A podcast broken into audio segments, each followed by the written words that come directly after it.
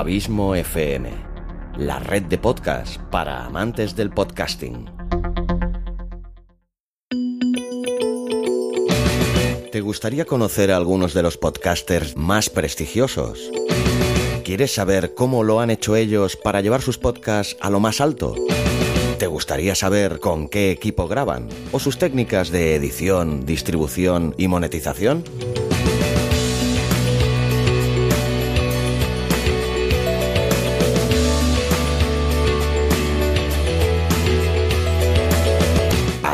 Del abismo.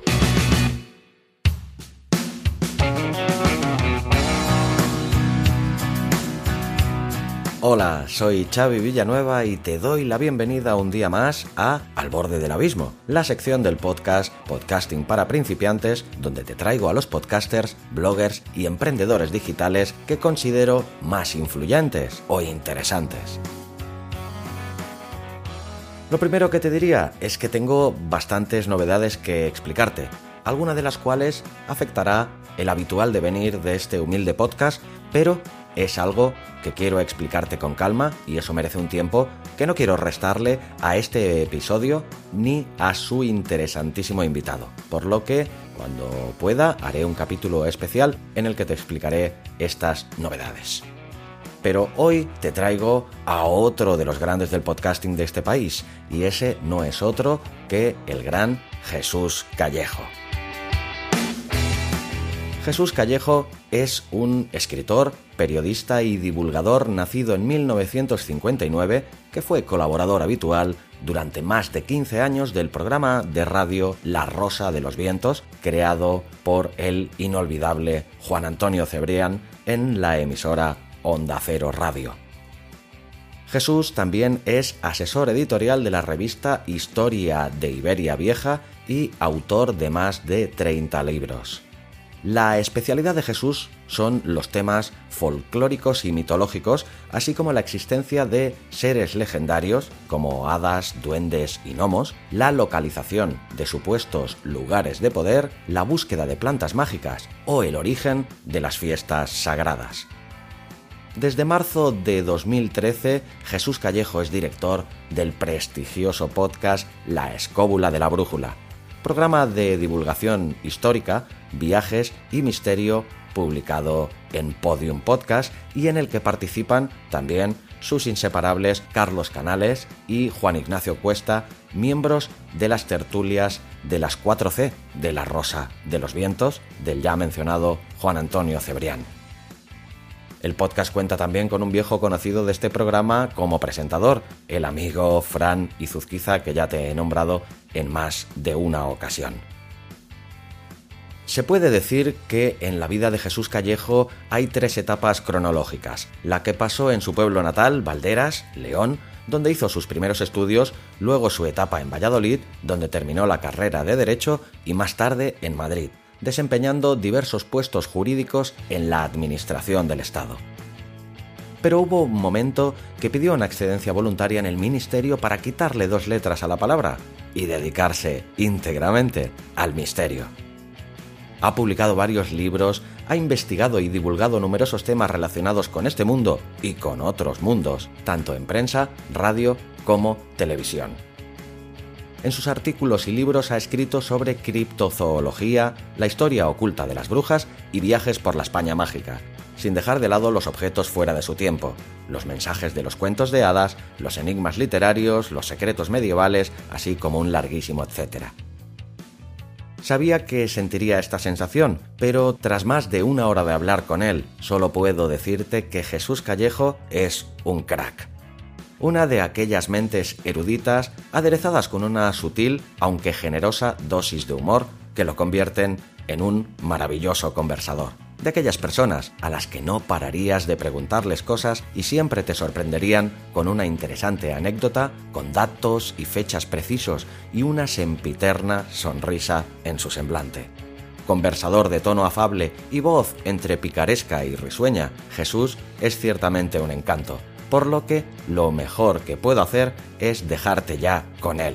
Sin más, te dejo ya con el gran Jesús Callejo charlando conmigo al borde del abismo.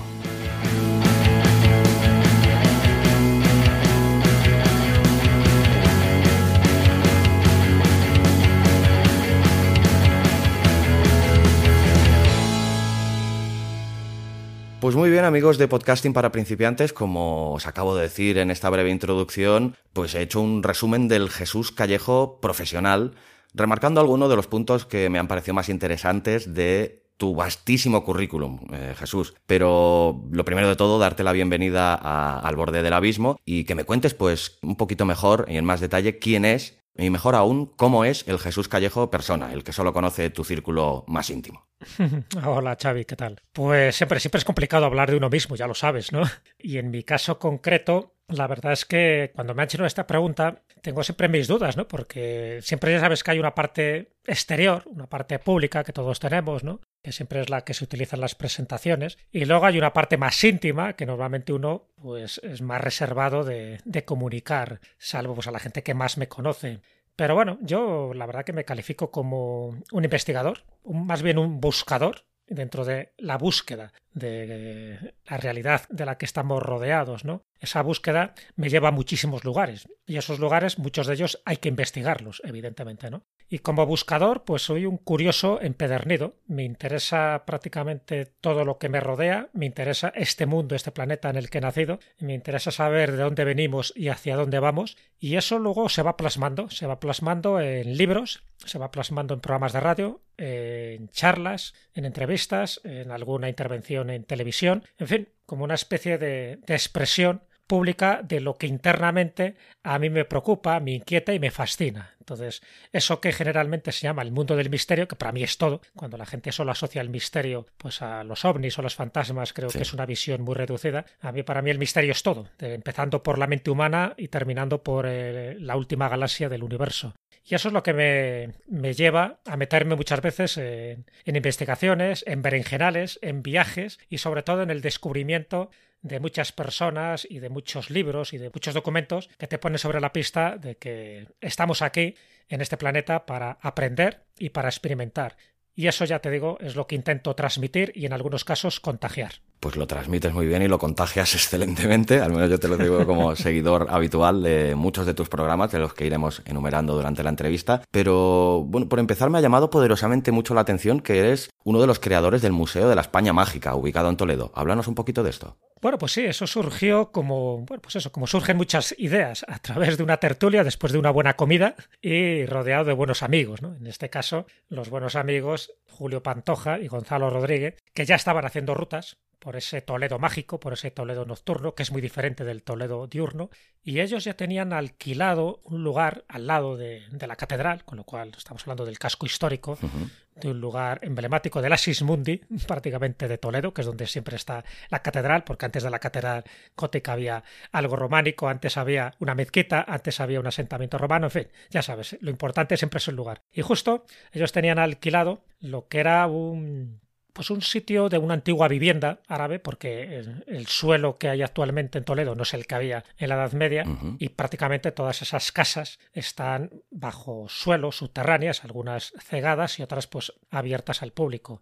Y quedó un poco la idea de que en lugar de poner objetos de exposiciones temporales, ¿por qué no hacer un museo con objetos, pero más nuestros, más de la identidad española, de todas las culturas y tradiciones que hemos tenido a lo largo de estos últimos milenios, y que quedara un poco como como museo representativo, original y único, y el mejor y el peor, porque no hay otro de estas características, sobre un poco la identidad, sobre el pensamiento mágico, sobre los orígenes, un poco de, de nuestras creencias populares, y qué mejor que mostrarlo a través de una serie de elementos, como puede ser objetos, tipo talismánicos, objetos sagrados, objetos mágicos, también a través de paneles, paneles donde se describen ¿no? algunos de esos objetos o sencillamente pues se habla de exorcismos o de conjuros, de elementos como banderas, ¿no? las banderas siempre han sido también ese símbolo que ha identificado a órdenes religiosas y a ciertos grupos, y también, como no, pues con personajes, personajes mitológicos. Entonces, bueno, pues ese compendio, ese mare magnum, en un lugar tan especial como ese habitáculo medieval y subterráneo donde además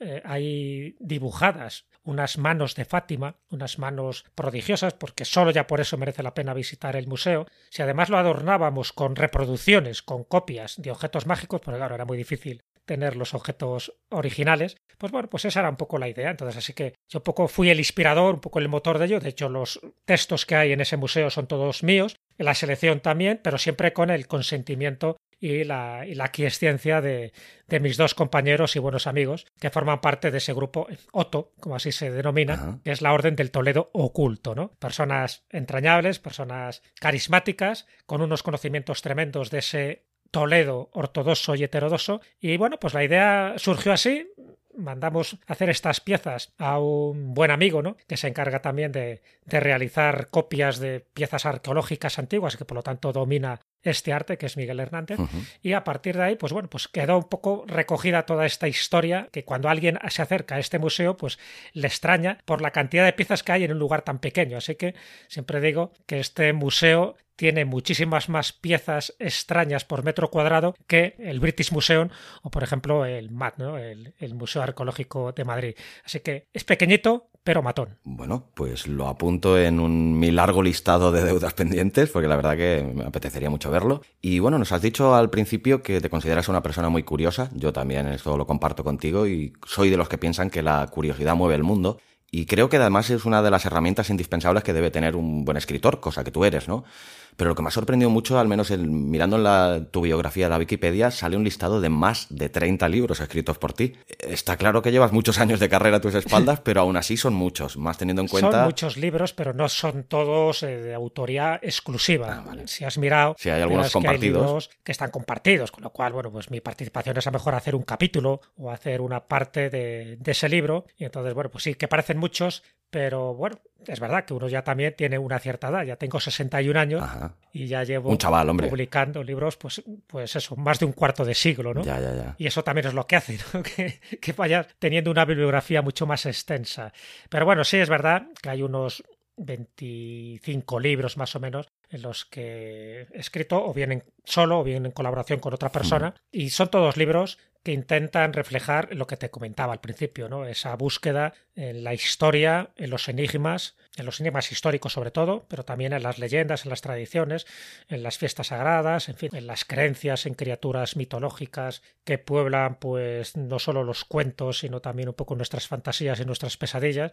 Eso siempre me ha interesado, y, pero me ha interesado porque eran libros que yo no había encontrado en las librerías, que yo no tenía en mi biblioteca y que pensaba pues que a lo mejor era el momento de, de escribirlo, ¿no? Ya. Empezando con la trilogía de los seres mágicos de España, esa trilogía que tiene, pues eso, los libros que luego se convirtieron en clásicos y ya casi también en míticos, ¿no? Que es Hadas, Duendes y Gnomos. Uh -huh. El de Duendes lo escribí en colaboración con Carlos Canales, igual que el de seres y lugares en los que usted no cree, pero bueno, muchos de los libros, pues eso, este son investigaciones propias que he intentado inmiscuirme en lo que yo pienso que está menos investigado o menos difundido, pero que me parece que es esencial, porque es verdad que hay que conocer la historia uh -huh. del país o la historia del mundo en general, pero si no conocemos también sus leyendas, si no conocemos también sus creencias, eh, la forma, ¿no? de entender el mundo, pues en este caso España, es muy difícil también entender de por qué muchas crónicas históricas dicen lo que dicen. Es decir, donde no llega la crónica, llega la leyenda, y donde no llega la leyenda, llega la superstición. Entonces, todo eso en conjunto, tanto cuando era épocas paganas en España como cuando se cristianizó, es muy importante conocerlo. Y esa es un poco la, la, investigación básica que he hecho a lo largo de estos últimos años. Y de hecho todos los libros giran alrededor de eso, de enigmas históricos, de leyendas, de tradiciones, que tienen que ver eso con fiestas, o bien con plantas, o bien con personajes mitológicos, o sencillamente pues con personajes históricos españoles no demasiado conocidos que de vez en cuando hay que rescatar del olvido. Pero bueno, aún así en un cuarto de siglo, 25 libros, me sale un libro por año que teniendo en cuenta que son libros de ensayos que requieren de un proceso de documentación muy importante que suele llevar mucho tiempo y eso sumándole a que colaboras en diversas revistas, en diversos programas de radio, haces diversos podcasts, ¿cómo se monta Jesús Callejo su productividad para ser tan productivo? Bueno, yo creo que es una cuestión de organización y de pasión. Si las cosas te interesan, sacas tiempo de debajo de las piedras, está claro. Esa es la palabra clave, ¿no? La pasión. Sí, hombre, está claro. Si, si haces las cosas con desidia o sencillamente buscando solo un interés crematístico, pues mal vamos, ¿no? La mayoría de la gente que yo conozco dentro de este mundillo de los escritores, ¿no? Y de los que nos apasiona el misterio y de los que intentamos contarlo con distintos medios, pues todos lo que nos mueve, lo que, eh, el acicate principal es la pasión, la pasión que le ponemos. De hecho, en un principio, todos los que hemos empezado a investigar esto, perdemos dinero, porque los viajes te los costeas tú, todas las vicisitudes económicas que van surgiendo en cualquiera de estas circunstancias, que es tanto comprar libros como el visitar museos, todo eso al final es un gasto que tú tienes que generar y luego cuando se va rentabilizando, si es que se rentabiliza, nunca compensa desde luego las horas invertidas en cualquiera de estos proyectos, sea un libro o sea un programa de radio. Por eso tiene que haber pasión, pero luego tienes que organizarte, el tiempo es el tiempo, hay 24 horas para mí, para ti, para cualquiera, ¿no? Y dar preferencia sobre todo a aquello que a mí particularmente más me, me puede entusiasmar, que no siempre va acompañado de un interés económico. La mayoría de las cosas que hago, pues no percibo ni un duro, pero sí me, me, interesan hacerlas o sencillamente pues porque hay algún amigo que me ha pedido, pues yo que sé, hacer un prólogo o colaborar en una revista digital o lo que sea y lo hago de mil amores porque considero que así como a mí me han ayudado ¿no? en los inicios, pues si yo puedo ayudar a otras personas también con mi pequeña y humilde participación, pues bienvenido sea, ¿no? Entonces yo creo que es eso, es una cuestión de organización y sobre todo de dar prioridad a aquello que más te llene la vida, ¿no? Que aquello que más te ilumine la vida. Y además, si eso va acompañado a nivel económico, pues miel sobre hojuelas, ¿no? Pues yo digo que la, gran mayoría de las veces, sencillamente, es como dice muchas veces el Tao Te es hacer las cosas por el placer de hacerlas, sin esperar recompensa a cambio. Pues sí, la, la gran recompensa muchas veces es simplemente la satisfacción personal de haber hecho ese propio trabajo, ¿no? Así es, es buscar esa satisfacción personal. Ya te digo, sobre todo a la edad que yo tengo. Evidentemente no es lo mismo la perspectiva que yo tengo ahora que cuando tenía 25 años. está claro, ¿no?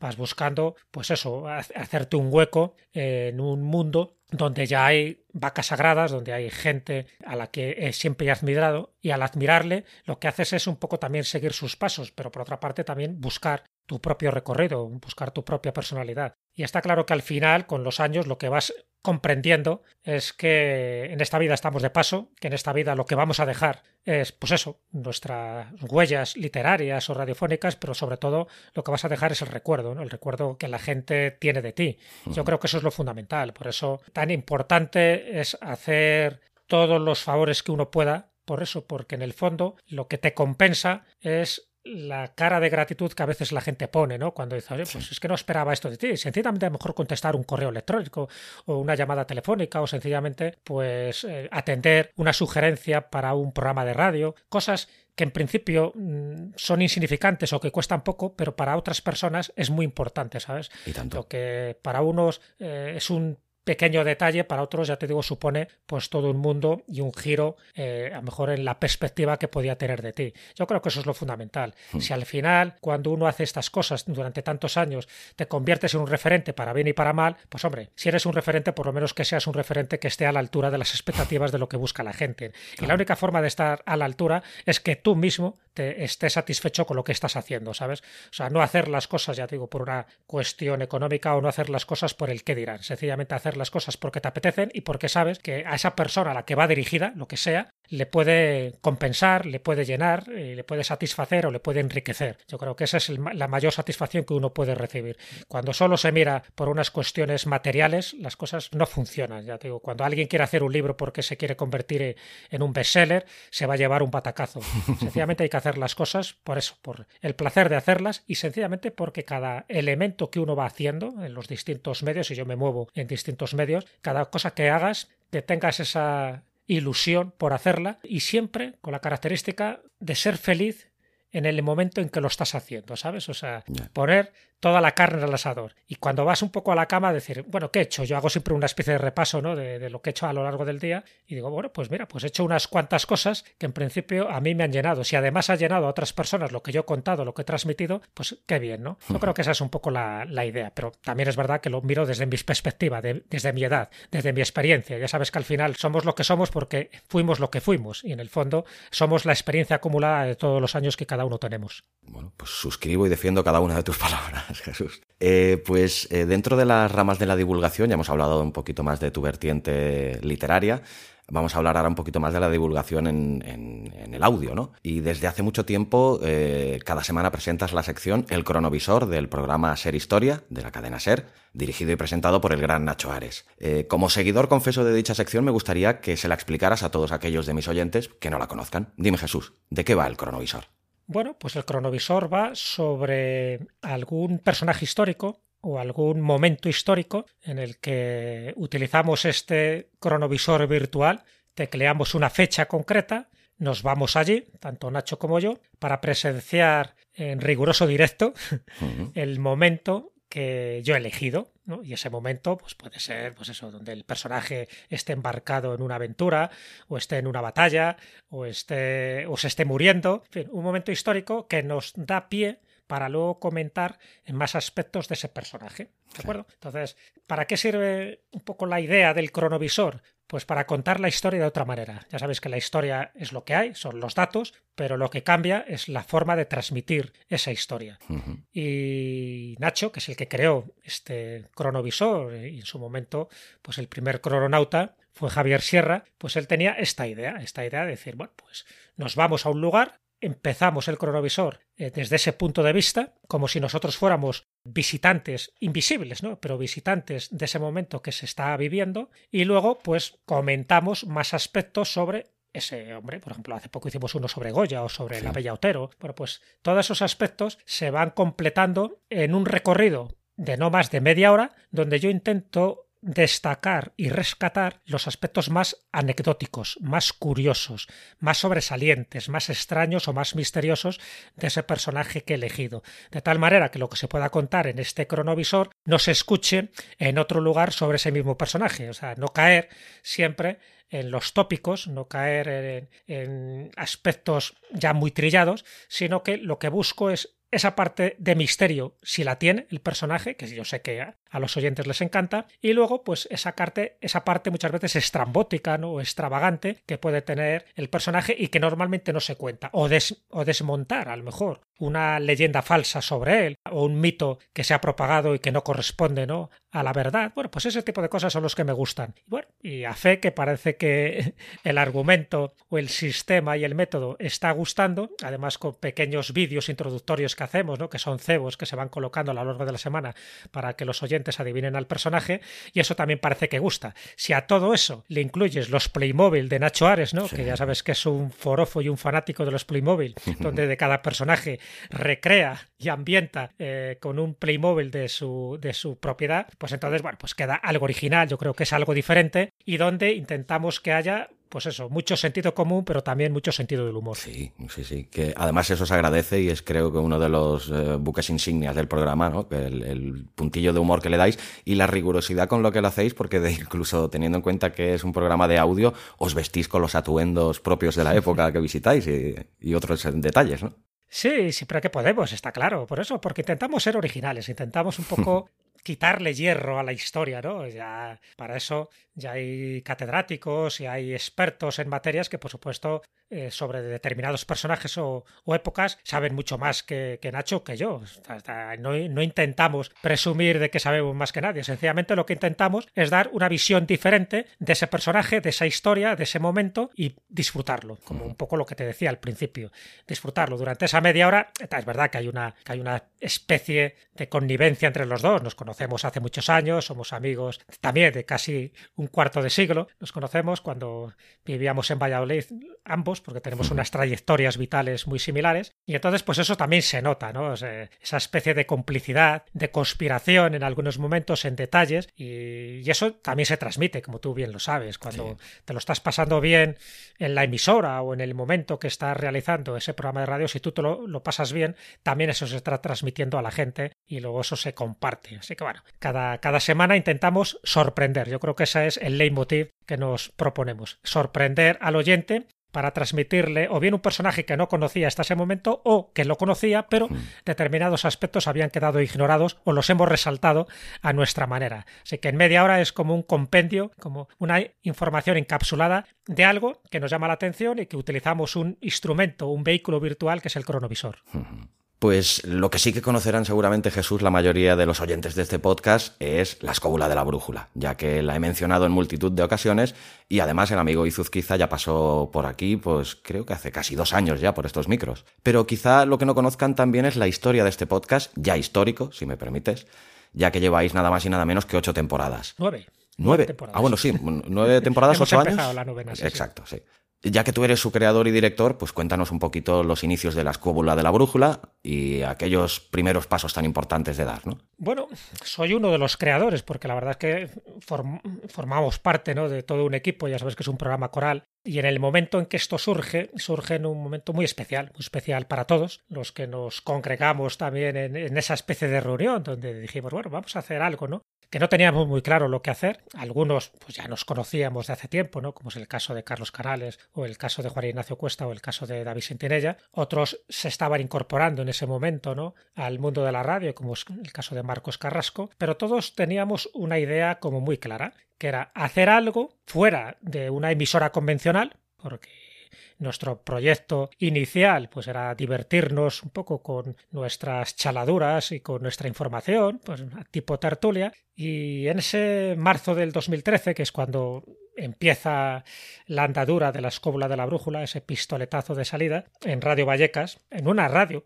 de Madrid, en una radio humilde y modesta, pero la que estamos muy agradecidos porque nos dieron esa primera oportunidad de contar con un equipo técnico que no contábamos en ese momento, ¿no? Entonces alguien nos tenía un poco que apoyar para que pudiéramos hacer esta pequeña locura de hacer, pues bueno, algo que luego con el tiempo se llamaría podcast, pero que todavía no éramos conscientes de que esto fuera ningún podcast, ¿no? Sino sencillamente una aventura. El problema es eso, que poco a poco nos dimos cuenta que la técnica no cumplía nuestras necesidades porque en fin, la audición no era lo más deseable posible, por lo menos por lo que estaban diciendo también los oyentes, y ahí es cuando sí que ya nos lanzamos un poco a otra aventura, que es comprar nuestro eh, propio equipo de sonido, nuestra mesa de mezclas y empezar pues a hacer programas, pero ya fuera de Radio Vallecas, fuera también de las radios convencionales, y fue la etapa del taller del pintor, donde hicimos poco pues muchísimas de las cosas que teníamos ya previstas, que experimentamos con Radio Vallecas, pero que aquí to todavía nos podíamos desparramar más, valga la expresión, en cuanto a ideas, a creatividad, a proyectos nuevos que nos iban surgiendo, nuevas secciones. Y bueno, y así es como se fue moldeando algo que, de verdad te lo digo, no teníamos mucha idea si iba, si iba a durar un mes, dos meses o medio año, porque pensábamos que este tipo de cosas posiblemente nos íbamos a cansar o que en un momento dado pues le, íbamos a enfocar de otra manera. Pero bueno, sí que nos gustó cómo estaban quedando los programas, sí que gustó a los oyentes cómo les transmitíamos estas ideas, sí queríamos hacerlo de una forma que no se pareciera a ningún otro programa de los que ya existían en aquel momento, y de ahí que no quisiéramos que fuera un programa de misterio puro y duro como tal, ¿no? sino que fuera un programa donde se abarcaran muchísimos aspectos de, de la cultura pero con dos limitaciones, por decirlo así, dos limitaciones que en su momento nos, nos inculcó Juan Antonio Cebrián, nuestro gran maestro ¿no? El grande. de la Rosa de los Vientos, que era no hablar de política ni, y no hablar de fútbol. Y desde entonces hemos seguido al, al pie de la letra esa consigna. Muy sabia. Y con los distintos cambios que han surgido, pues lo que tú decías, la novena temporada, piano, piano, paso a paso, pues hemos llegado hasta Podium Podcast y con este producto que, además encima pues hasta nos premen y todos los, los oyentes. Así que estamos encantados de que por fin pues ese proyecto que estaba en el aire se haya consolidado a lo largo de los años y que de alguna forma pues esté cumpliendo una pequeña función que es la de transmitir los conocimientos no solo de nosotros sino de los invitados en aras de, de iluminar un poco más no este mundo un poco en el que vivimos y que a veces a veces pues adolece de una cierta ignorancia. Y pensamos que muchos de los males que, que tiene el mundo en general es la falta de información con lo cual lo que intentamos aportar es nuestro granito de arena de granito de conocimiento granito de luz para que esa información objetiva y contrastada pues pueda llegar a mucha gente. Hombre, algo tendréis que haber hecho bien cuando ya lleváis lo que dices tú, nueve temporadas, 354 capítulos, que en 354 capítulos coge mucha sabiduría ahí dentro, ¿eh? Jesús. Bueno, hay mucha, muchas ganas, sobre todo, muchas ganas. Es cierto que nos gusta contar historias. Yo creo que la definición de cada uno de nosotros, con todas las variantes que ha ido teniendo el programa, ¿no? Hasta llegar al día de hoy con distintos colaboradores, pero yo creo que la definición de cada uno de nosotros es que somos contadores de historias.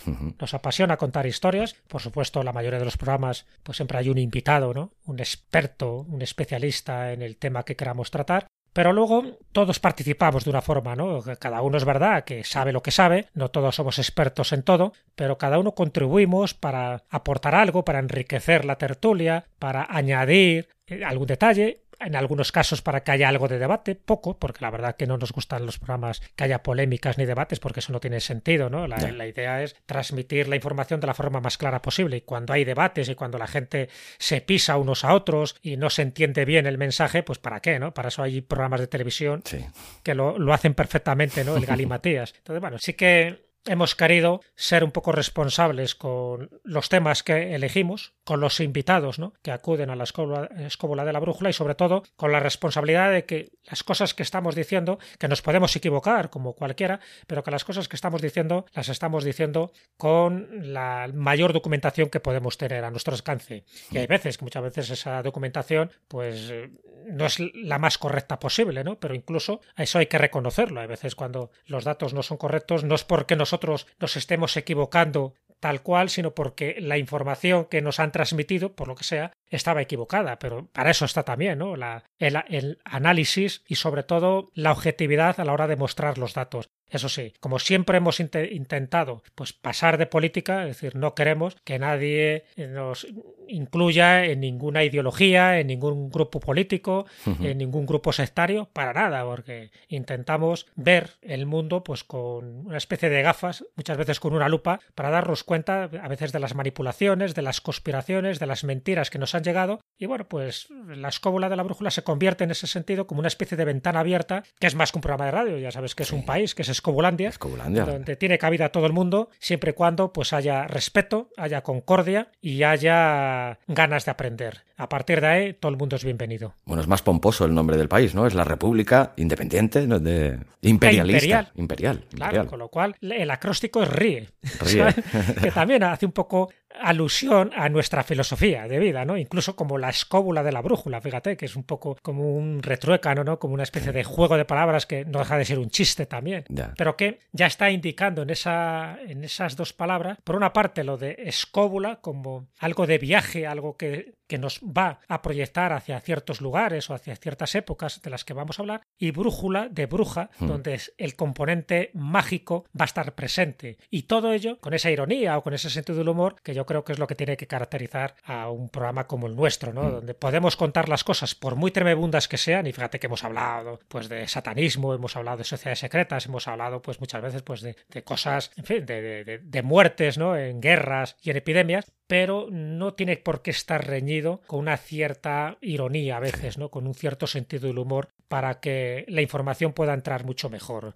Es, verdad que le podemos dar mucho morbo, podemos cargar las tintas en el dramatismo, pero no es nuestro estilo. Nuestro estilo es que podemos hablar de ovnis o de fantasmas o de geopolítica, pero siempre con cierta sonrisilla a veces de que las cosas tampoco son tan graves como nos la cuentan, que todo se puede digerir si somos capaces, ¿no?, de asimilar mucha de la información que nos llega y de quitarle pues ese componente a veces macabro, a veces morboso, que sin embargo en otros programas pues sí lo dan, ¿no? Sí. lo quieren recargar, pero bueno, esos son estilos o son filosofías de vida. Nuestra filosofía de vida es que de todo se puede hablar, de todo, absolutamente todo, incluso también de política o de fútbol, y de hecho hemos hablado en algún tipo de programa, pero que nunca haya esa visceralidad, ¿no? de que la gente no se sienta molesta, de que lo que podamos decir a la gente sea una información blanca, una información transparente, que no haya tintes oscuros, porque ya digo que para eso hay programas de televisión y otro tipo de programas de radio que ya se encargan de, tramitar ese tipo de discurso.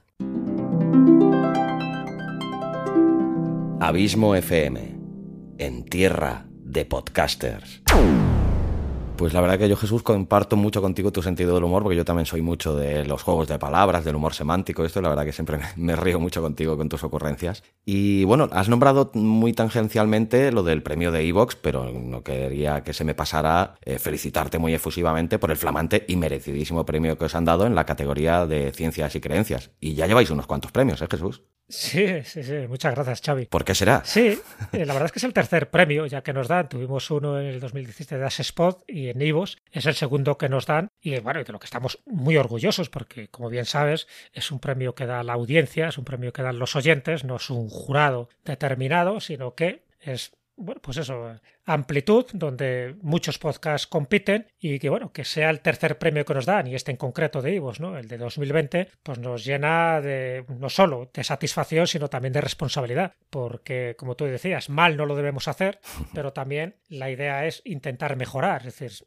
sabemos lo que podemos hacer, pues vamos a superar un poco más esos límites en cuanto a contenidos, en cuanto todavía, pues a, a darle más amenidad y mucha más, pues no sé, más carga de sentido del humor. De hecho, hemos metido ¿no? una nueva sección, que es la de Rafa Casete, para intentar precisamente buscar ese apartado que no lo teníamos como sección específica, pero que considero que sería muy interesante desarrollarlo. Así que, bueno, el componente de todo esto, de estos ingredientes, el guiso brujeril que estamos haciendo, pues parece que gusta a la gente y por eso nos recompensan con este tipo de premios que para nosotros, ya te digo, es fantástico. No por el premio en sí, sino por lo que hay detrás, es decir, hmm. por el cariño, por el reconocimiento y por la cantidad de miles y miles de seguidores que nos apoyan, sencillamente pues descargando cada semana en nuestro podcast y luego comentándolo, ¿no? Y luego los correos que nos llegan, donde la gente muchas veces nos están diciendo para mí las cosas más bonitas que te pueden decir, y es que un podcast determinado, una temática concreta que hemos abordado, le ha servido para seguir investigando, le ha inspirado un libro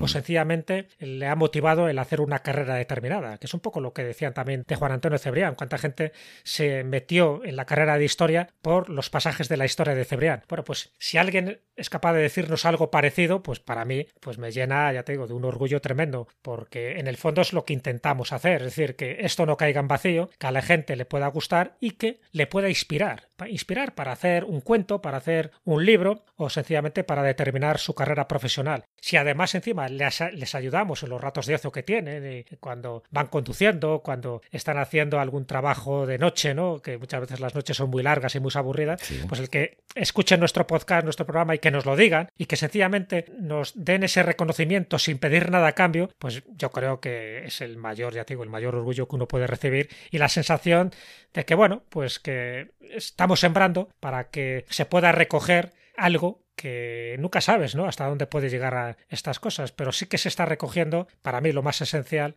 que es la emoción de ver a personas que cada semana están esperando ansiosamente uno de los programas para ver cómo le sorprendemos, ¿no? Entonces, eso, ya te digo que a mí particularmente me llena de una satisfacción y de una responsabilidad tremenda, porque mi idea, y eso lo saben mis queridos compañeros, mi idea es que cada programa sea mejor que el anterior. Entonces, lo intentamos hacer, otra cosa es que lo consigamos o no lo consigamos. Y la idea es conseguir un nuevo premio, pero no por tener un nuevo premio en la vitrina, sino sencillamente porque eso indicaría de que estamos en el buen camino. Claro que sí. Pues Jesús, durante estos eh, nueve temporadas, casi nueve, ocho años de historia, eh, habéis cambiado también mucho de lugar eh, de, donde hacéis las grabaciones. Habéis pasado por Radio Vallecas, como nos has dicho, por el taller del pintor también. Luego pasasteis por los estudios de Radio 4G de Avellán, más tarde por los de Spain Media Radio y ahora por los de la cadena Ser. Sin entrar en el apartado técnico ni en el físico de las propias instalaciones, sino dándole más importancia al aspecto simbólico mm, o incluso sentimental, ¿De cuál de estas ubicaciones guardas mejores recuerdos? Bueno, la verdad que de todas, ¿eh? y no es un tópico. La verdad que de todas, porque todas eh, hay una parte ¿no? de nuestra trayectoria donde hemos dejado nuestra energía y donde también hemos recogido mucha experiencia, ¿no? Desde empezando por Radio Vallecas, ya te digo, que fue ese momento ¿no? en que dijimos, bueno, vamos a ver qué, qué pasa. En el taller del pintor, donde, en fin, el olor a trementina yo creo que hacía que los programas salieran todavía mucho más divertidos, ¿no? Porque. Os colocaba, ¿no? había, había un ambiente ahí muy especial. La oportunidad que nos dio Avellán, ¿no? En Radio 4G de de, tener ya una, una, oportunidad de llegar a muchísima más gente, porque claro, Avellán es Avellán, en fin, con toda la carga mediática, el tener ya unos estudios hechos y derechos donde podíamos desarrollar nuestro programa, donde lo hacíamos además en directo, con lo cual eso también te genera un cierto picorcillo, ¿no? De nervios, ¿no? El saber que tienes dos horas estabuladas, que no te puedes salir de ahí y que además es en directo. O sea, que si tienes un error no hay margen de corrección. Además, en esa época es cuando conocéis a, a Izuzquiza, ¿no? Y ahí conocimos a Izuzquiza, efectivamente. Por eso digo que la, etapa de Radio 4G también la conservo con mucho cariño, siempre agradeciendo a todos ¿no? los que nos han dado oportunidad de ir ascendiendo un poco en, escalafón. Y conocimos a Izuzquiza, ya tengo pues una persona luego clave ¿no? para el devenir de la escóbula de la brújula. Luego la oportunidad que nos dieron en Spain Media Radio, que bueno, que en principio es una editorial, era, pero que hicieron también una sección de radio, de podcast, para promocionar un poco las revistas que ellos hacían, pero que vieron que nuestro programa les podía venir bien también a ellos y a nosotros también nos vino bien, porque bueno, era otro salto cualitativo que dábamos para intentar, pues siempre eso, mejorar un poco nuestros contenidos y acceder al mayor número de personas. Por lo tanto, también le tengo un recuerdo perfecto, ¿no? A Spain Media Radio, donde ya teníamos a Izuzquiza, pero como técnico, ya incorporado, ¿no? al mundo escobulero, como buen profesional que es y como excelente persona. Y luego ya en Podium Podcast, ya es el, este último aldabonazo, esta quinta etapa, ¿no? En la que estamos imbuidos dentro del mundo de la escóbula, que es Podium Podcast. Y a partir de ahí, pues, ya digo, encantados también de estar en un lugar, fíjate, el grupo Prisa, en los estudios de la SER, ahora no, porque con la pandemia pues estamos haciendo los programas Desde casa, de forma online, pero es una sensación muy curiosa, ¿no? Cuando la primera vez nos pusimos delante de los micrófonos de la SER, porque donde estábamos grabando la escóbula de la brújula es el mismo estudio donde Nacho Ares, graba sí, historia. Entonces, yo ya conocía ese estudio, ¿no? Por algunas entrevistas que me había hecho Nacho y algunas intervenciones que había tenido ahí esporádicas. ¿Habéis arreglado ya el ruidillo de la puerta, Jesús? Sí, sí, sí, sí. Al final la puerta que chirría estaba muy bien porque con todas las precauciones que teníamos para que no se oyera nada, siempre ese ruidito eh, se escapaba. Pero mira, al final lo convertimos casi en un personaje. Sí, sí, sí. sí. que era el ruidito, hasta que ya le dimos el 3 en 1, se acabó el ruidito, bueno, se acabó de una forma momentánea, porque luego siguió, ya al final pensamos que había algún tipo de presencia fantasmal que es la que provocaba estos ruidos. Pero bueno. Tiene personalidad propia, ¿no? El ruidillo. Sí, sí, tuvo vida propia y al final hacía el ruido cuando les daba la gana. Pero sé que, ya te digo, que para todos nosotros, ¿no? Fue ese, como ese momento, ¿no? De decir, jo, qué maravilla poder estar aquí, que confíen en nosotros, que vean que este producto es de calidad, porque si no está claro que no nos hubieran metido dentro de la plataforma de Podium Podcast. Y ahí todavía, pues, con más entusiasmo si cabe, ¿no? Para dar todo de todo lo mejor de nosotros mismos.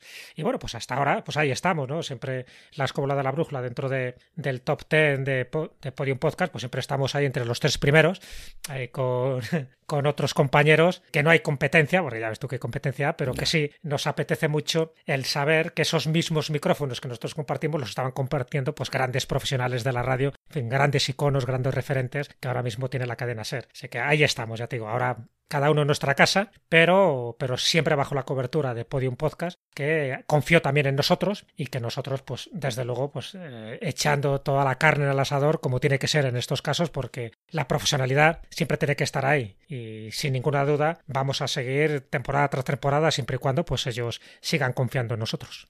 Pues por lo que me dices y por lo que veo yo como seguidor vuestro habitual, pues eh, una constante de la escóbula de la brújula es su constante renovación, ¿no? Eh, tanto en los estudios de grabación, como nos acabas de enumerar ahora, como en el propio formato del programa, en sus colaboradores, incluso eh, en el cambio de presentador que hubo en su día, que antiguamente lo presentaba David Sentinella y ahora está Fran Izuzquiza. ¿Qué le recomendarías a un podcaster novel? ¿Que encuentre una fórmula, un formato y un flujo de trabajo que le resulte cómodo y con el que se sienta a gusto? ¿O que esté abierto al cambio y la renovación de sus podcasts como hacéis, por ejemplo, vosotros? Bueno, no es incompatible. Por supuesto, que haga un podcast tiene que sentirse a gusto con lo que está haciendo. Esté él solo o esté acompañado de, un equipo, ¿no? De, de, dos o tres personas.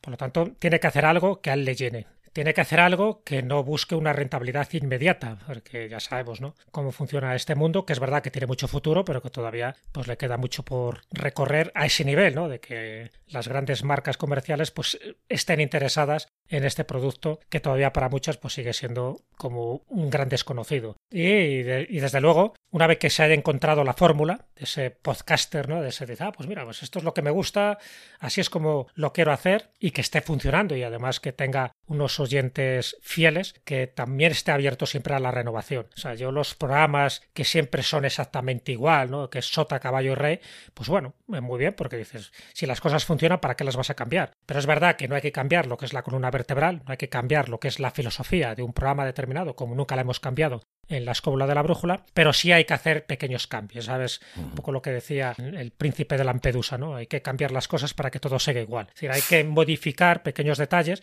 porque yo soy el primero como director, soy el primero que sé dónde están las virtudes y dónde están los fallos. Yo sé dónde se puede mejorar más. Yo sé a quién se le puede pedir más, ¿no? Dentro de su participación en la escóbula, que pueda todavía aportar mucha más creatividad o mucha más genialidad. Pero para eso muchas veces hay que hacer pequeñas, pequeños cambios o pequeñas estructuras. Hay algunos cambios que son mucho más llamativos, como el que tú acabas de decir. Es decir, cuando pasamos a Podium Podcast, pues la presentación que estaba haciendo David Sentinella, que era perfecta y que era estupenda, pero por el formato, ¿no? El, que íbamos a meternos ahora, que era en Podium Podcast, como mucho más dinámico, eh, diferente, el que más conocía esta parte era Fran Izuzquiza, que pues tenía ya la experiencia, desde luego es locutor de profesión y sabe perfectamente cómo son los engranajes de la radio, tanto por dentro como por fuera, y sí pensábamos que a lo mejor era el momento de dar ese salto en aras de, bueno, pues eso, de, ganar en otro tipo de aspectos que ya se estaban haciendo, pero que a lo mejor pues faltaba, pues eso, otro pequeño salto cualitativo, si quieres, ¿no? Y que además eh, David Sentinella mostrara también otras habilidades, otros conocimientos que él tiene, como gran especialista que es en, temáticas misteriosas, y que siendo presentador, pues no podía demostrarlo, ¿no? Porque para eso estaba encargado de presentar y de dirigir y de coordinar, pues muchas veces programas que a veces eran muy complicados técnicamente de, de organizar. Pero en este caso yo creo que la estructura interna no ha cambiado fundamentalmente del primer programa que hicimos en Radio Vallecas, lo que sí ha cambiado es un poco el enfoque, lo que sí ha cambiado es el dinamismo, eh, las estructuras, por ejemplo, de las secciones ha variado muchísimo, antes eran secciones muy estanco, ¿no? donde cada colaborador pues hablaba sus 10, 15 minutos, sin embargo ahora los colaboradores intervienen a lo largo de todo el programa, no solo en su sección, sino también como parte activa de la tertulia. Bueno, pues son pequeñas cosas que hemos ido cambiando porque pensábamos que le dábamos un enfoque diferente. y siempre en aras de darle más dinamismo, ¿no? Bueno, pues esas son las cosas que yo creo que tiene que tener en cuenta un podcaster. Cuando hagas un podcast, por supuesto que el contenido sea de tu plena satisfacción, que la gente de la que te rodees sea de tu plena confianza y sobre todo que estés siempre dispuesto a cambiar, a mejorar aquellas cosas que ves que se pueden mejorar. Hay algunas que no, las que son perfectas, son perfectas y adelante con ellas, pero hay otras que a lo mejor conviene darlas una nueva visión. Yo creo que esa es la idea, ¿no? La, la amplitud de miras y sobre todo eso, el estar abierto a cualquier circunstancia que pueda enriquecer un programa y muchas veces el enriquecerlo es eso, metiendo a un colaborador determinado o cambiando un poco el enfoque de una sección que tú tenías o la estructura, eh, el organigrama que tenías de, un programa de, que tú ya tenías diseñado en la mente. Hmm. Ya sabes que el día a día te va cambiando las cosas. Una cosa es el mundo de las ideas, otra es el mundo de la praxis. Y el mundo de la praxis solo se ve con la experiencia, con el programa diario, ¿no? Con, como diría Cholo Simeone, con el partido a partido. Y en el partido a partido es cuando ya te digo que te das cuenta de los pros y los contras, de las luces y las sombras y de los momentos en los que se puede brillar más o se puede brillar menos en función también de las circunstancias. Pues entre los múltiples temas que te traéis en la escóbula de la brújula, Jesús, eh, uno de ellos es el misterio, evidentemente. Y hay un misterio que es muy personal, muy vuestro, eh, que os persigue durante todos estos eh, ocho años o nueve temporadas. Dile a mis oyentes, ¿qué, ¿qué le pasa a la escóbula de la brújula con los meses de marzo? bueno, pues que los meses de marzo, empezamos en un marzo del 2013, como te he dicho, y los meses de marzo, pues parece que siempre hay algún cambio. Algún cambio, bien de ubicación hmm. o bien de estructura, que es lo que te estaba diciendo, ¿no? Está claro que llevamos ya un montón de, años y por lo tanto no cada mes de marzo cambiamos, pero sí cada mes de marzo, por alguna razón, siempre pasa algo. Entonces, en este año, mira tú por dónde, que estábamos pensando, ¿no? bueno, ¿y qué pasará este mes de marzo del 2020? Nadie Nos pasó a todos pensaba este. que iba a ocurrir lo que iba a ocurrir. Pero evidentemente eso ha, supuesto un cambio drástico en nuestra estructura, ¿no? Bueno, pues una vez más, marzo y la escóbula son como dos factores que están íntimamente unidos y casi siempre para bien, ¿eh? Casi siempre, o sea, aparte de dejarlo de la pandemia, de la parte sanitaria y tal, pero digo para bien en el sentido de que, bueno, que esto nos ha dado oportunidad también de generar un nuevo concepto de la escóbula, todos, cada uno en nuestra casa, y ahora sí que sí, cualquier invitado al que llamemos ya no tiene posibilidad de escaparse.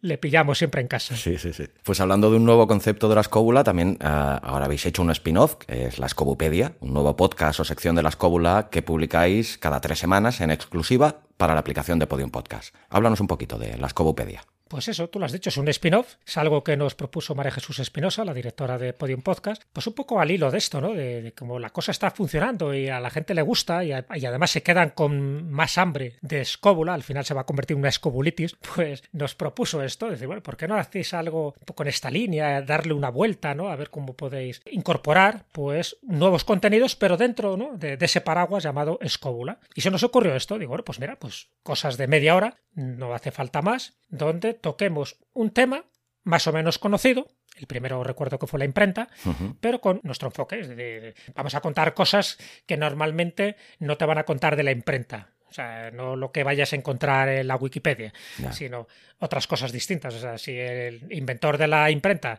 dice que fue Gutenberg, pues nosotros vamos a decir y lo vamos a demostrar que ya los chinos ya habían inventado la imprenta de tipos móviles, por ejemplo. Y aparte de los chinos, los coreanos, ¿no? Y además, Gutenberg no fue, lo que primero que publicó no fue la Biblia, sino que fue otra cosa. Bueno, pues cosas de estas que la gente diga, ah, pues mira, pues esto yo no lo sabía, yo había oído hablar de la imprenta. Entonces, en media hora, pues intentar resumir, por eso lo de la escobopedia, como un tomo, un tomo dedicado a un tema concreto. Eh, hace poco, pues hemos hablado de... El de Halloween. por ejemplo, bueno, pues en media hora, desde nuestro punto de vista y con nuestra información, desarrollar el tema de Halloween y contar cosas que normalmente no te van a contar en otros programas de radio. Bueno, pues esa es un poco cómo surgió y lo dividimos como en tres partes. La primera, alguien la desarrolla, es Juan Ignacio, o David, o Carlos o yo porque hay, eh, lo que hace Fran es coordinar un poco esta información y luego hay una especie de tertulia durante otros 10 minutos y los últimos 10 minutos son como preguntas que nos formulan los oyentes o nos formulamos nosotros mismos donde ampliamos algún detalle que pensamos que no se ha tocado en esas dos primeras partes o que consideramos que son curiosas o llamativas el retocarlas.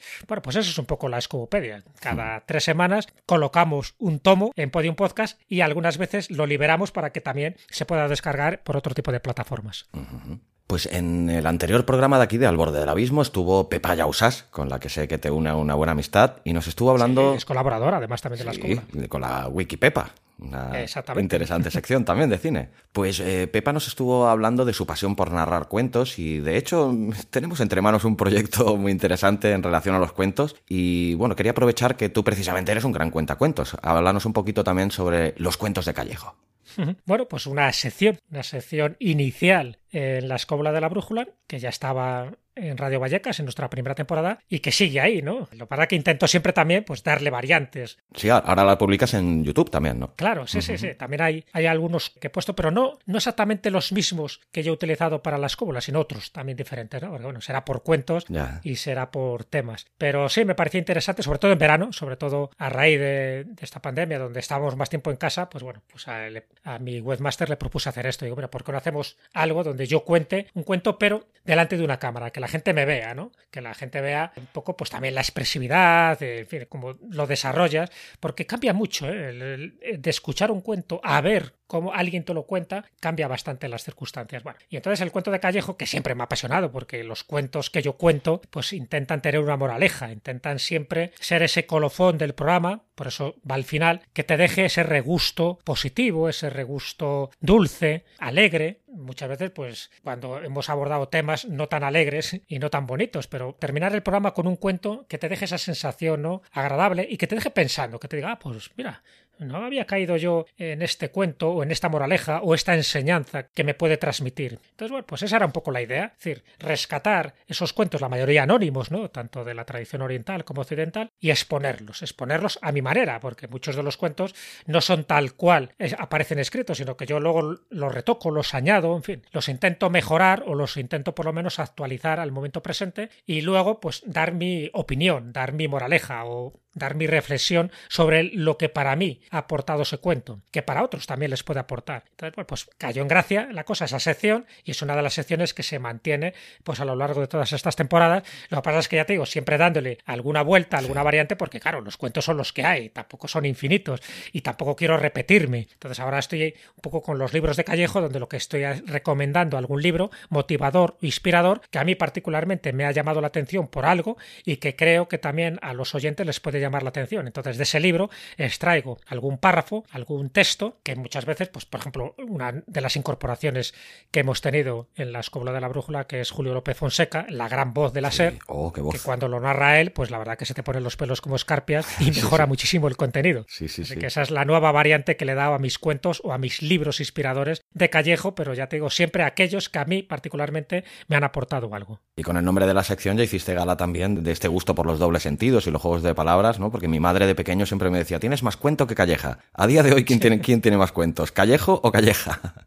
Sí, claro, claro. Evidentemente lo he puesto en los cuentos de Callejo no porque sea egocéntrico, no porque quiera que mi apellido esté ahí, sino sencillamente porque, bueno, cualquiera que tenga una cierta edad, pues eh, ha oído hablar por lo menos de los famosos cuentos de Calleja, que es Saturnino Calleja, que era un editor de Madrid del siglo XIX y que hizo que muchos libros pudieran ser accesibles a las clases más populares, ¿no? a las clases más modestas. Entonces, tanto como las traducciones que él hizo de cuentos muy famosos, como cuentos que le encargó pues, a ciertos autores, lo que hizo fue abaratar los costes, hacer libros muy pequeñitos en algunos casos, y que pudo acceder pues eso, a, a grandes hogares. Y esos hogares son los que luego empezaron a reivindicar esa bibliografía, ¿no? el tener un cuento de Calleja, que era un cuento de la editorial Saturnino Calleja. Pero se ha convertido, ya sabes, como en un proverbio, ¿no? Como en un dicho popular. Tienes más cuento que Calleja. Entonces, bueno, pues aprovechando que mi apellido es Callejo y es de nacimiento, es así, y orgulloso que estoy de él, pues me pareció que era eso, un juego de palabras muy apropiado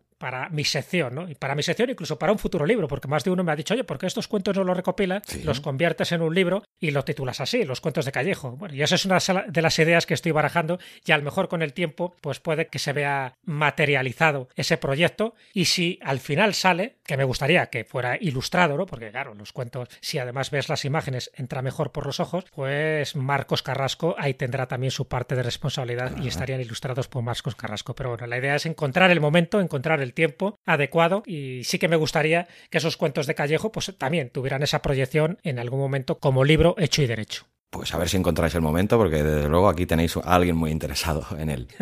Pues como queda claro en toda esta charla, Jesús, eres un podcaster realmente muy activo y además de lo que ya hemos nombrado hasta ahora, formas parte activa también eh, de un programa de la todopoderosa factoría de podcast Yes We de los amigos Izuzquiza y Espinosa. Es un programa con el que también cuentan con Sergio Cordero y es un podcast de ciencia en el que, según defendéis vosotros mismos, provocáis esguinces mentales. El podcast se llama Mindfax. Cuéntanos algo sobre él. Bueno, pues es un podcast que diseñó y ideó mi buen amigo Sergio Cordero que está producido por Yes We sabes que es el tándem maravilloso, que es Alberto Espinosa y Franez Uzquiza, también dos grandes amigos y dos grandes profesionales. Pues a ellos tengo la suerte de conocerlos en persona también y la verdad que sí, son sí, sí, la verdad que sí, son muy de admirar.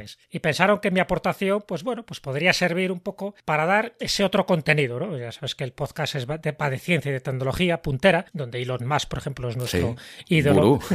siempre, siempre hay que citarle, ¿no? Por un caso o por otro, como siempre es el que está un cuarto de hora por delante de los demás en cuestión de tecnología o en cuestión de ideas avanzadas. Entonces, bueno, mi visión o mi participación en MyFat es eso, es aportar la parte más histórica, la parte más antigua en la que luego se han basado pues grandes científicos ¿no? a la hora de exponer luego sus proyectos. Yo que sé, pues si hablamos de ciudades del futuro, saber también que ese urbanismo ya fue bastante sorprendente en la antigüedad con Egipto, con Babilonia, entonces pues eso ahí aporto mi granito de arena. O si hablamos de aviones también supersónicos y de la nueva generación, pues también pensar que las leyendas y las tradiciones nos hablan de bimanas y nos hablan de carros aéreos que también pues están ahí, ¿no? O de los pioneros de la aviación, algunos de ellos españoles que ya hicieron sus cacharritos voladores partiéndose los piños y alguno jugándose la vida a la hora de intentar emular a los pájaros. Entonces esa es un poco mi participación, es la parte de Sergio Cordero, pues hablar de la parte más actual y más novedosa y más científica y más futurista y mi parte es decir que sí, sí, todo eso está muy bien, pero cuidado porque también está asentando se está sentando en determinados conocimientos que nuestros antepasados ya tenían, lo que pasa es que a lo mejor no tenían la técnica, no tenían el desarrollo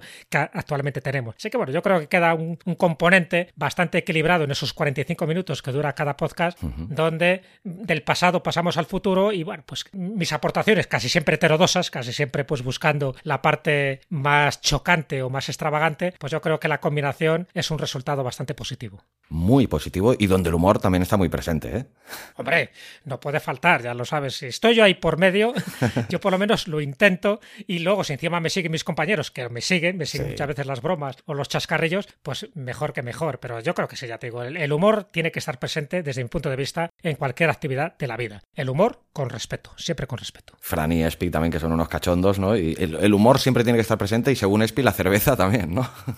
hombre, hombre, algo que nos une a los cuatro es la buena cerveza. La buena cerveza, claro que sí. Muchos de esos podcasts luego se termina, como tiene que terminarse estas cosas, pues con un, buen ágape, con unas buenas viandas alrededor de esa mesa y donde vamos comentando como el postpartido, ¿no? Lo que hemos grabado y cómo ha podido quedar y, futuros temas que podemos desarrollar en futuros programas. Que de hecho hemos hablado mucho también sobre la renovación y el cambio. De hecho, los primeros programas de Mindfax no contaban con Jesús Callejo, ¿no? Empezaste cuando el programa ya ha empezado. ¿Cómo, ¿Cómo fue esto? No, pues fue por eso. Cuando ellos empezaron, sí colaboré en los dos primeros, ¿de acuerdo? Pero ya iba un poco como padrino, ¿no? Porque como dice Sergio Cordero también me unió una amistad tremenda con él desde hace años. Y entonces me dijo, oye Jesús, venga, vamos a empezar este proyecto y me gustaría que estuvieras en los dos primeros y tal, para que nos contaras también pues algunas cosillas y bueno, un poco como que él se sentía como más arropado, ¿no? Y yo dije, bueno, pues venga, yo encantado, todo lo que sea por un amigo, cuenta conmigo. Entonces sí, en esos primeros intervine, pero intervine más a, a título testimonial. Luego él siguió haciendo otros podcasts, pero bueno, hubo un momento que me dijo, oye, mira, que es que hemos pensado que, que, sí, que nos gusta que vuelvas a estar ahí,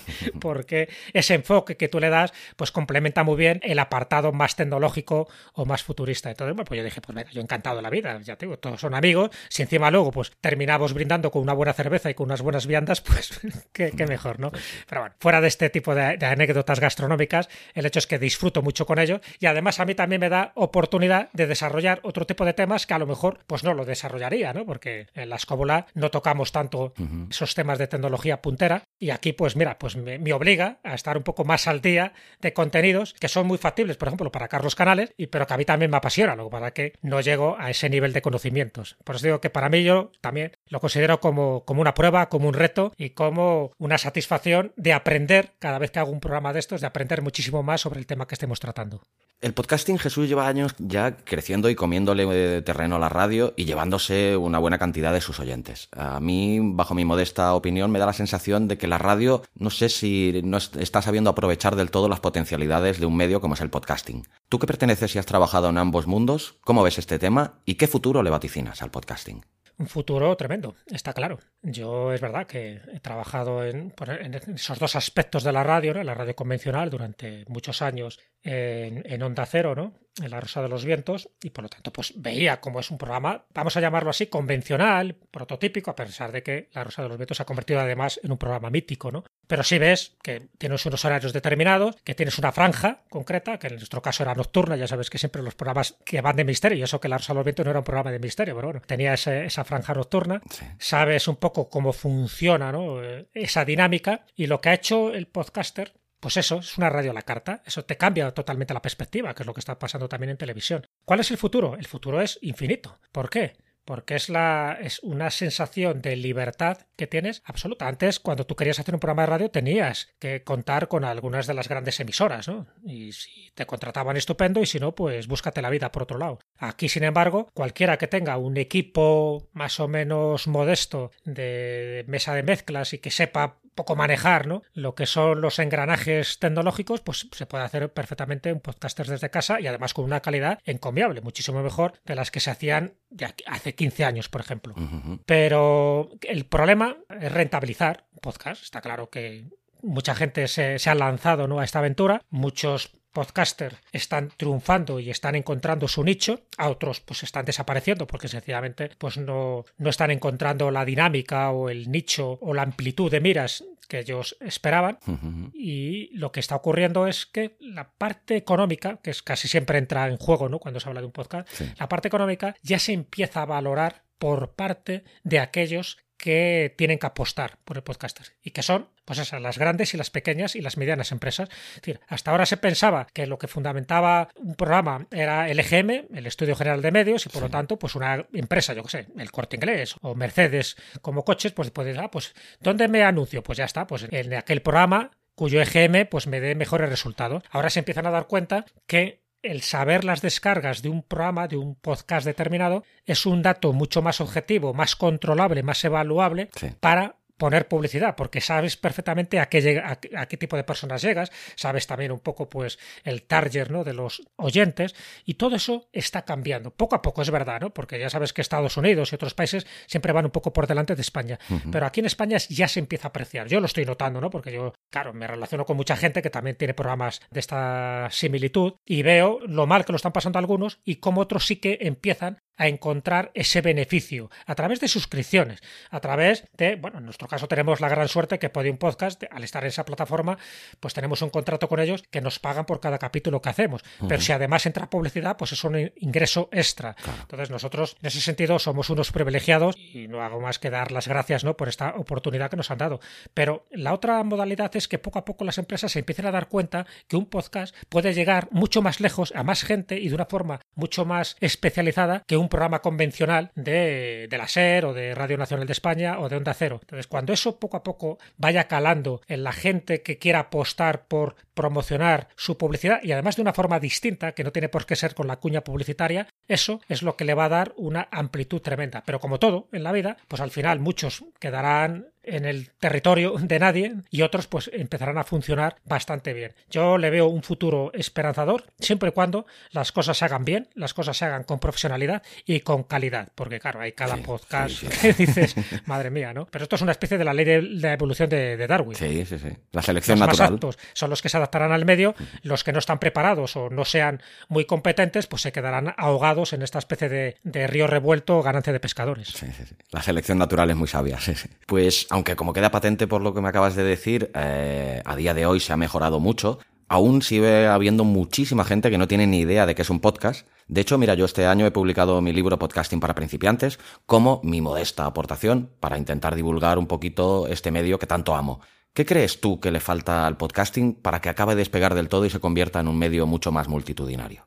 Pues le falta más difusión. Tú lo has dicho, hay mucha gente que no sabe lo que es todavía. Cuando digo mucha gente, es muchos potenciales oyentes que poco a poco se van incorporando a los podcasts que ellos consideran más valiosos, pero que hay mucha gente que no sabe de qué va. Hay, muchas veces cuando yo hablo de podcast me miran diciendo qué ha dicho, ¿Qué, qué palabra has pronunciado. Entonces hace falta más difusión. Y luego hace falta que la gente, en general, me refiero, la, te decía, las grandes empresas, los grandes medios de comunicación, se empiecen a dar cuenta de que esto es una herramienta que está todavía en pañales, que está creciendo, ¿no? Pero que así como la SER, el grupo Prisa, tuvo ese acierto, ese ejo clínico, si quieres, de crear una red de podcasting dentro de, esa, de ese grupo empresarial, ¿no? Que es Podium Podcast, eso es lo que van a hacer poco a poco todos los demás. ¿Por qué? Porque siempre es mejor tener tu producción propia que no otra producción que te va a hacer la competencia desde el exterior. Por lo tanto, yo creo que poco a poco esos podcasts se van a incorporar dentro de las redes convencionales y se están haciendo muy lentamente, pero se está haciendo. Y luego va a haber una cantidad de podcasting independientes, autónomos, que van a surgir, muchísimos, pero que van a buscar también ese nicho importante como pasa con las editoriales, ¿no? Es un poco funcionan de forma similar. O sea, una editorial que quieres publicar un libro y distribuirlo de forma genérica en las librerías, pues al final no se van a comer un colín porque se pierde un poco en el mare magnum. Pero si haces una editorial con una temática concreta y va a una distribución no horizontal sino vertical, está claro que ese tipo de personas te van a apoyar. Entonces es lo que se está haciendo ahora, que haya difusión y que haya especialización, que cada podcast que se genere, que el podcaster sepa perfectamente a quién va destinado, que sepa qué material puede entregar de calidad y que sea diferente o que sea original a otros que ya existen más o menos de la misma temática. Por ejemplo, temáticas cuando hablamos de deportes o hablamos de cultura o hablamos de, pues, de ciencia, que sean diferentes. Y a partir de ahí, cuando la gente empiece a conocer este producto, cuando no tengan miedo a entrar en Internet para descargarse a través de, en fin, de las distintas plataformas estos podcasts, porque todavía hay gente de cierta edad que no sabe cómo manejar esto, ¿no? Entonces se va a convertir en una herramienta totalmente habitual. Hoy venía, por ejemplo, en un taxi, cuando me reconoció el hombre, hombre, de Jesús Callejo, en la escóbula. Y él me lo decía, dice, mira, estos son los podcasts que yo voy escuchando a lo largo del día. Claro, el tío se pasa ahí horas y horas dentro de su taxi y uno de ellos era la escóbula de la brújula. Otro, por ejemplo, era Ser Historia, que no es un podcast como tal, pero bueno, ya sabes que luego en la sección del cronovisor, pues sí se, de alguna forma se difunde y se distribuye como si fuera una especie de podcast. Bueno, pues todo eso es lo que la gente le está encantando. El saber que tú puedes escuchar en, en el momento que te dé la gana tu programa favorito y que no tienes que estar dependiendo de un horario concreto. Y eso, en el momento que se difunda, se orqueste bien y se organice bien, además con el efecto complementario que te acabo de comentar, que luego las escuchas se pueden cuantificar muchísimo mejor que con un EGM. Entonces, cuando eso se haga bien, que todavía quedan, en fin, por afinar determinados detalles, entonces, claro, si yo soy empresa, imagínate, tengo una peluquería y quiero promocionar mi negocio, un podcaster lo va a hacer mucho más barato y posiblemente vaya a llegar a más miles de oyentes que una radio convencional donde te va a pegar una clavada de miedo porque hay un departamento comercial y no va a llegar a tanta gente que tú crees, porque el EGM ya sabemos cómo funcionan los datos. Pues sí. Pues Jesús, te he robado ya una buena cantidad de tu valiosísimo tiempo, por lo cual te estoy muy agradecido, pero no me gustaría acabar esta entrevista sin hacerte una pregunta que le suelo hacer a casi todos los que pasan por este programa, que es ¿qué ha aportado el podcasting a tu vida? Pues hombre, ha aportado muchísimas cosas, ya lo has visto. Yo estaba haciendo podcasting sin saber que lo estaba haciendo en su momento. Nadie lo sabíamos, ¿no? Porque era algo novedoso. Pero ha aportado para mí mucha libertad de movimientos, mucha libertad de pensamiento también, porque el, saber que estás en un lugar donde puedes hacer prácticamente lo que te dé la gana, ¿no? En fin, lógicamente ya te digo, con los límites del respeto que, hay que tener, eh, a mí me ha aportado muchísima creatividad. El saber que tengo unos compañeros que apoyan eh, las decisiones, que son conjuntas en general, pero que cualquier idea loca que se me ocurre, pues también eso me apoyan y vamos todos a una, ¿no? A, defender pues un proyecto en el que hemos creído desde el primer momento y que pensamos que estamos aportando algo positivo, algo bueno. Yo creo que eso para mí es lo que te decía al principio, es la mayor satisfacción. El saber que haces algo que llega a muchísima gente, que además dentro de las posibilidades que cada uno tenemos, siempre decimos lo mismo, ¿no? Y bueno, ¿qué podemos aportar a este mundo? Eso lo decía Baden Powell, ¿no? El creador de los Boy Scouts. Dice, cuando dejes este mundo, intenta dejarlo un poquito mejor de cómo lo has encontrado. bueno, pues lo que me está aportando el podcasting, a mí particularmente, y me imagino que a mis compañeros, es dejar este mundo, cuando nos llegue el momento, y esperemos que sea muy lejos, dejar este mundo un poquito mejor. ¿Cómo? Pues eso, aportando nuestro granito de arena a nivel de conocimientos, a nivel de transmisión de ideas y a nivel de pasión y de contagio por las cosas que a nosotros nos contagian y nos apasionan. Entonces, eso es lo que a mí me ha enriquecido bastante a nivel personal y luego a nivel de tener una herramienta, tener una ventana abierta para poder transmitir de la mejor manera posible, de la forma más libre posible y de la forma más divertida posible aquello que ha sido toda mi vida a lo largo de, de, estos últimos años, que es la investigación y la divulgación del mundo del misterio, utilizando la palabra misterio como aquello que nos reconcilia con la vida misma.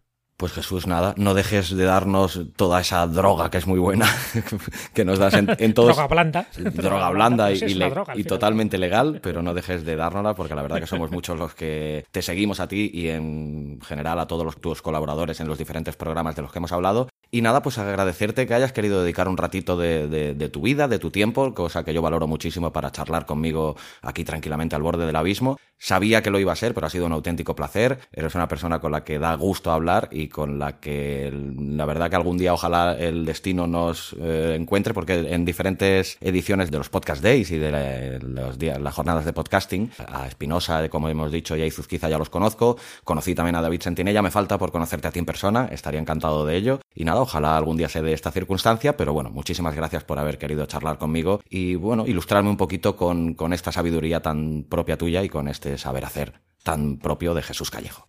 Nada, pues muchas gracias. Ha sido un placer. He disfrutado, ¿no? Compartiendo estos minutos contigo. Y adelante, viva el podcaster, porque en el fondo es lo que estamos haciendo todos dentro de, de, nuestras posibilidades y lo que nos dejan. Así que cuando nos dejen hacer más cosas, yo creo que haremos auténticos milagros. Claro que sí, Jesús. Pues larga vida al podcasting. Larga vida. Un abrazo muy fuerte. Igualmente. ¿Te apasionan los podcasts? Tanto si eres un simple oyente como si quieres hacer un podcast y no sabrías ni por dónde empezar, como si ya tienes uno y quieres mejorarlo y hacerlo crecer, visita abismofm.com. Encontrarás podcasts de audiolibros y relatos, cine, metapodcast, entrevistas, cursos de podcasting, además de ofrecerte servicios profesionales de producción de podcast, edición, locución y consultorías. Entra en abismofm.com barra contacto y coméntame tus dudas y preguntas. Si te interesan los podcasts, suscríbete a abismofm.com. No te arrepentirás. Y solo por suscribirte te llevarás un fantástico ebook de regalo. ¡Entra ya!